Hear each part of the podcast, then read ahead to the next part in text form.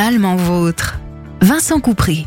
Bonjour à tous et bienvenue dans Animalement Votre sur Sun. Vétérinaire, un métier qui fait rêver encore beaucoup de jeunes. Un métier en pleine évolution et cela dès l'entrée dans les écoles. Comment devenir vétérinaire? En allant dans une école vétérinaire bien évidemment. Il n'y a pas d'autre possibilité. Il existe en France cinq écoles vétérinaires quatre écoles nationales à Nantes, Lyon, Toulouse et dans la banlieue parisienne à Maison-Alfort. Elles sont publiques, gratuites comme le sont les universités, avec un concours commun. Depuis deux ans, il existe une école privée à Rouen payante environ 15 000 euros par an sur six ans. Si des bourses d'études existent pour cette école, elles ne concernent que 25% des étudiants. Certaines personnes vont faire leurs études dans d'autres pays de l'Union européenne, puisque les diplômes délivrés seront reconnus en France au même titre que les diplômes délivrés par une école nationale. À l'exception de l'école vétérinaire de Liège, en Belgique, la plupart des écoles étrangères sont payantes. Certaines d'entre elles proposent même une formation en langue française. La sélection à l'entrée se fait sur dossier. Revenons aux écoles françaises. L'intégration à l'école Unilassal, école privée sur Rouen, se fait en deux temps. Admissibilité sur Parcoursup, après le bac général, et un dossier académique remarquable selon ce qui est écrit sur le site de l'école, puis un concours interne à l'école. Les spécialités conseillées sont SVT biologie écologie, physique-chimie, maths, maths complémentaires. Pour les quatre écoles nationales, c'est-à-dire l'école vétérinaire d'Alfort près de Paris, Honoris à Nantes, l'école vétérinaire de Toulouse et Vetagrosup, près de Lyon, il existe plusieurs parcours d'intégration. Le premier et le plus ancien consiste à présenter un dossier en classe préparatoire B, C, P, S, T biologie, chimie, physique et sciences de la Terre, ou ATB, technologie et biologie, et passer le concours après deux années dans un lycée. De 480 places dans cette filière en 2020, il n'y aura plus que 280 places en 2025, réparties équitablement entre les quatre écoles. Il est probable que cette filière disparaisse à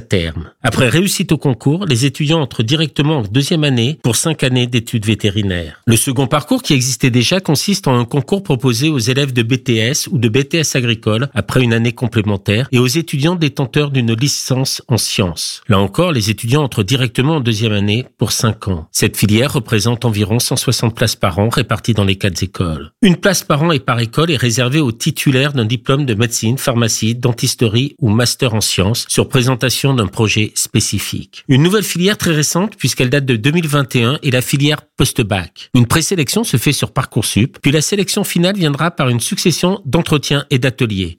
L'objectif est de sélectionner des étudiants avec un profil différent de celui des lauréats du concours post-préparatoire. Ces étudiants entrent en première année pour une formation qui durera six ans. Cette filière offre actuellement 280 places réparties dans les quatre écoles. Il est probable, si elle montre son efficacité, que cette filière d'intégration prenne plus d'importance à l'avenir, voire devenir la seule option d'entrée en école nationale vétérinaire. Pour le choix des spécialités, SVT est indispensable en première comme en terminale. Elle sera complétée au choix par les spécialités physique-chimie et mathématiques en première. En terminale, on privilégiera, en plus de SVT, maths ou physique-chimie, qu'on complétera par mathématiques complémentaires. Les études vétérinaires, après une première année pour certains ou le concours pour les autres, consistent en un tronc commun de quatre années pour acquérir les connaissances théoriques et pratiques de la médecine vétérinaire. Anatomie, physiologie, pharmacologie, histologie, nutrition, zootechnie, médecine, chirurgie et bien d'autres seront les matières enseignées. Les étudiants exerceront au sein de l'école la médecine vétérinaire dans les différents services ou au sein de l'hôpital vétérinaire universitaire existant dans chaque école. Toutes les espèces animales sont étudiées durant ces années afin de former des vétérinaires totipotents. Ce n'est qu'en sixième année que l'étudiant choisira une voie dominante. Animaux de production, animaux de compagnie, équidés, mais aussi santé publique, recherche, industrie. Dans tous les cas, le diplôme sera le même